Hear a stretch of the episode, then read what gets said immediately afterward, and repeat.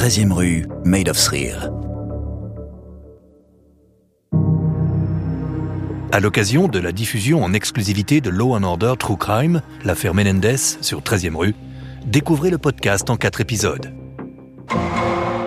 L'affaire Menendez, épisode 3. Le procès.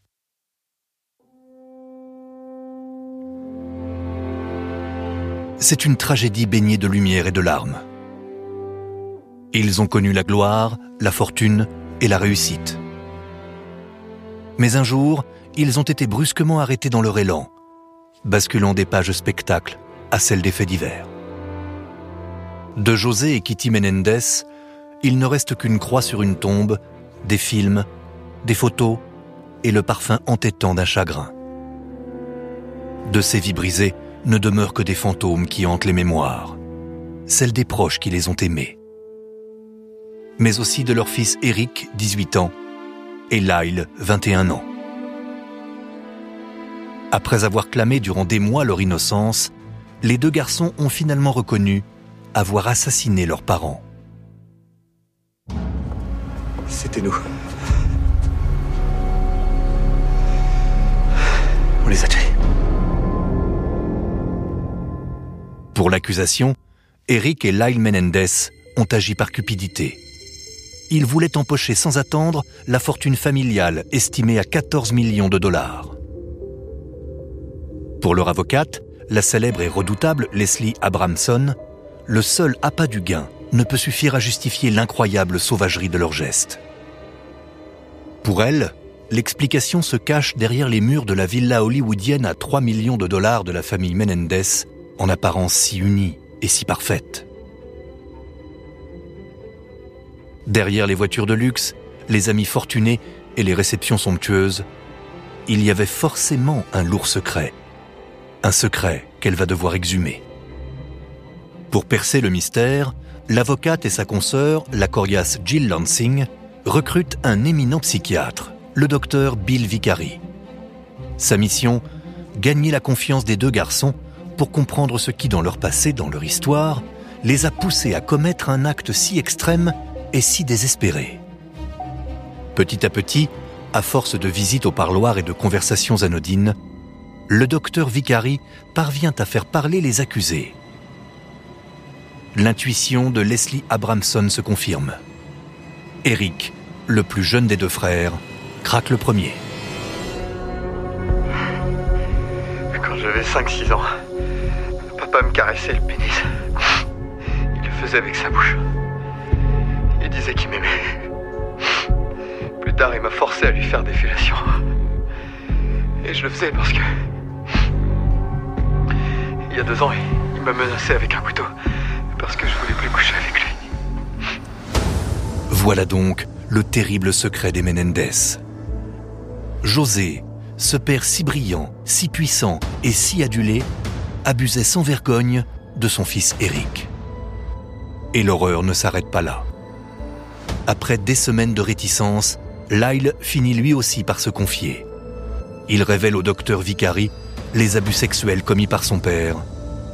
Et pire encore. C'était mal. Les parents sont pas censés. Elle m'obligeait à la toucher. Votre mère Je devais avoir 11 ans. Elle a commencé à me faire venir dans son lit pour lui faire des choses. Je savais que j'étais pas censé les faire. Leslie Abramson et Jill Lansing avaient raison. Il se passait bien des choses monstrueuses dans cette maison. Si Eric et Lyle le disent vrai, ils n'ont pas tué leurs parents pour vivre une vie de gosse de riche, mais pour échapper au pire, à l'abject, au viol et à la torture psychologique. Ces révélations font l'effet d'une bombe. La famille Menendez, jusqu'ici soudée autour des deux frères, explose. D'un côté, ceux qui les croient, de l'autre, ceux qui pensent qu'Eric et Lyle sont des monstres froids, qui ne méritent pas de toucher un centime de la fortune de leurs parents. Mais les langues se délient. Plusieurs personnes révèlent dorénavant qu'elles savaient ce qui se cachait derrière les apparences de cette famille si parfaite. Parmi elles, Andy, le cousin germain de Lyle et Eric. Eric m'a fait promettre de ne pas parler à ma mère des massages que lui faisait son père. C'était juré craché, mais j'avais 10 ans, alors pour moi c'était... Bien sûr, c'était une promesse importante. Quand vous rendiez visite à votre oncle José et votre tante Kitty, leur arrivait-il de vous faire des choses? Non. Vous avez remarqué autre chose Des choses qui auraient pu vous mettre mal à l'aise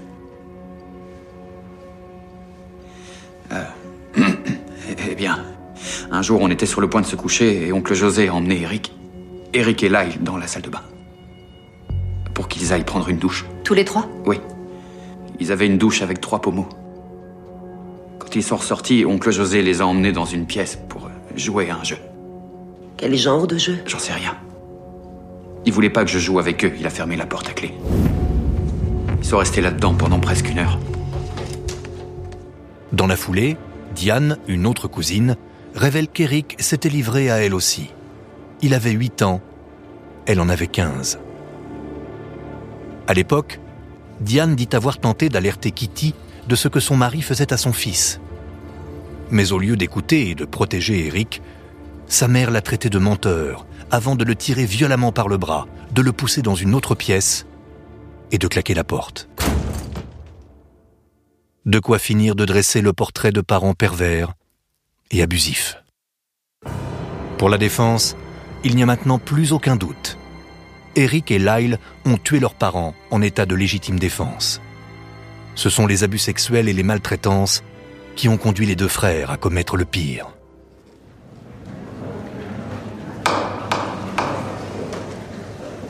Crime crapuleux d'un côté, drame familial de l'autre. Voilà les deux thèses qui s'affrontent lors du procès qui s'ouvre le 8 décembre 92 devant la Cour supérieure de Los Angeles. Un événement national. Eric et Lyle sont propulsés au rang d'objet de fascination. Toute la ville ne parle que de l'affaire. Les gens font la queue dès 4 heures du matin devant le tribunal comme s'ils allaient assister aux Oscars. Les journalistes se pressent par dizaines. Les Américains suivent par millions les audiences rediffusées à la télévision. Il y a même des scénaristes qui viennent y chercher l'inspiration. Chacune des deux parties joue gros et sait que chaque détail va être scruté, analysé, interprété. Dès le premier jour, Pamela Bozanic, la substitut du procureur, arbore une robe rouge comme le sang pour mieux signifier l'horreur des faits. Leslie Abramson, elle, arrive tout de blanc vêtue pour symboliser l'innocence et la pureté des deux frères. Eric et Lyle sont jugés par deux jurys différents, mais campent sur une seule position. La légitime défense après des années de mauvais traitements. Le 20 août 1989, Lyle et Eric Menendez ont tué leurs parents. Nous ne contesterons pas où ça s'est passé, comment ça s'est passé, ou qui a tiré. La seule chose sur laquelle vous devrez vous concentrer pendant ce procès, c'est pourquoi ça s'est passé. Et nous allons prouver que la raison est la peur. Tout le travail des jurés consiste à déterminer de quelle catégorie est ce double homicide. Prémédité ou non Légitime défense ou pas Au-delà de la sémantique, la qualification retenue devra permettre de déterminer leur punition. De quelques années de prison à la peine de mort. Dès les premiers témoignages, la substitut bosanique veut marquer les esprits. Elle convoque à la barre le fameux copain scénariste d'Eric, Greg.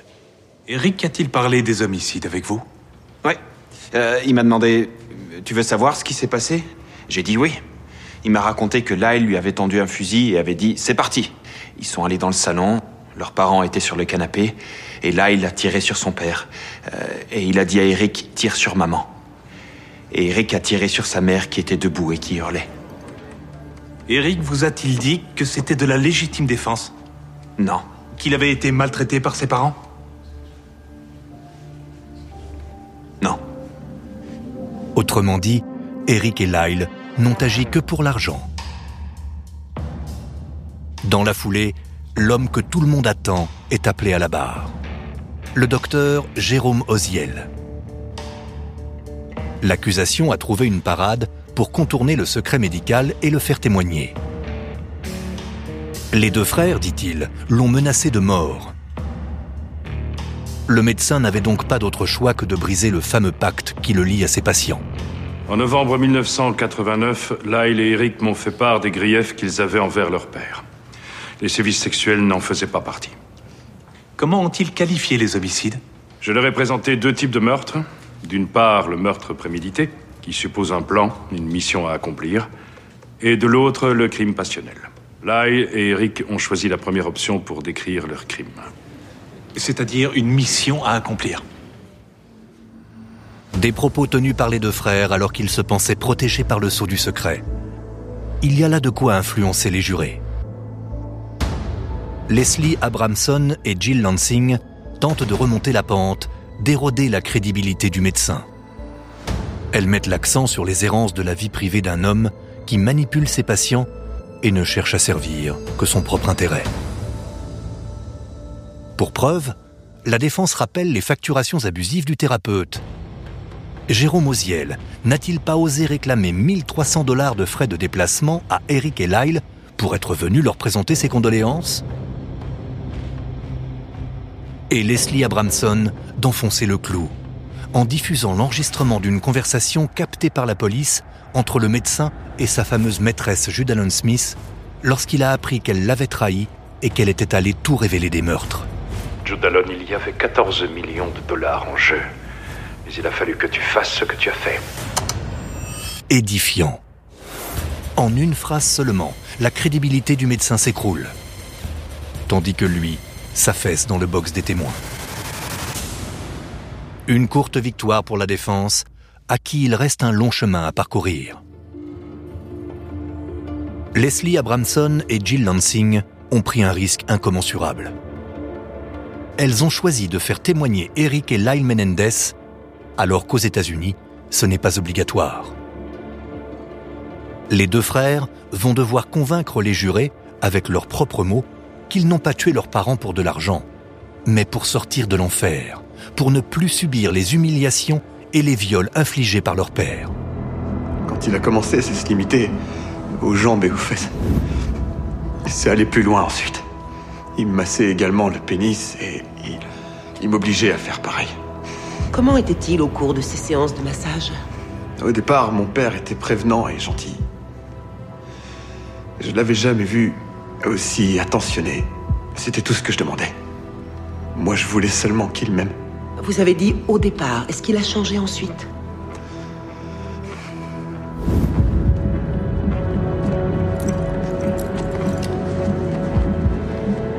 Si tu le répètes, je te tuerai. Sans hésiter une seconde. Le silence est assourdissant lorsque résonnent les mots d'Eric Menendez dans le tribunal. La tension atteint son paroxysme lorsque son grand frère, Lyle, décrit à son tour les sévices que son père lui faisait endurer. Un petit garçon qui, malgré tout, recherchait désespérément l'amour de son père, avant de susciter les inconcevables assauts de sa mère. Ma mère était très affectueuse quand je la touchais. Mais vers 13 ans, j'ai arrêté de la rejoindre dans son lit.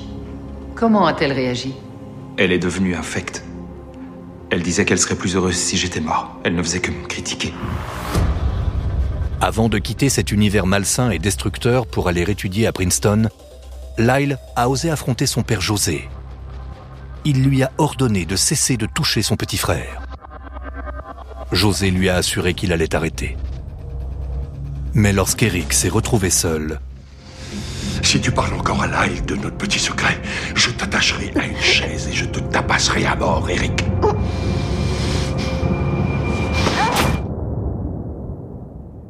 Les viols ont continué jusqu'en août 1989, quelques jours avant le drame. Eric n'en pouvait plus. Il avait des envies suicidaires. Alors, ne sachant rien de ce qu'elle avait fait subir à son frère Lyle, il s'est tourné vers sa mère Kitty. Maman Maman Écoute, ça fait des années que papa me viole régulièrement. Je suis au courant depuis le début. Crois que je suis aveugle à ce point-là Sur ces mots, Kitty a calmement fini d'avaler ses pilules avant de laisser Eric planté derrière elle, dans la salle de bain.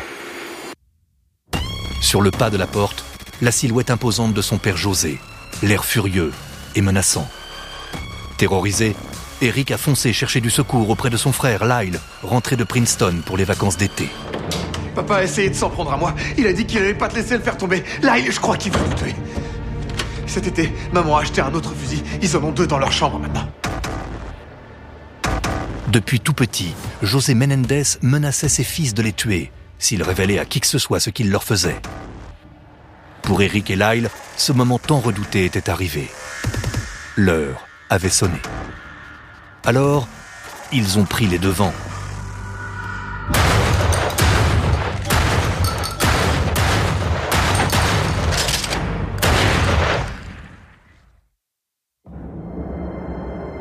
Après cinq mois de procès, trois semaines de délibérés et 25 539 pages de transcription, les jurés s'apprêtent à rendre leur verdict.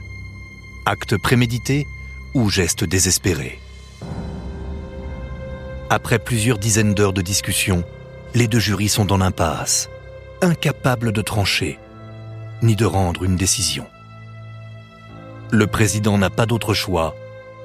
Il doit annuler le procès. Eric et Lyle restent en détention provisoire. Le procès Menendez va devoir reprendre à zéro.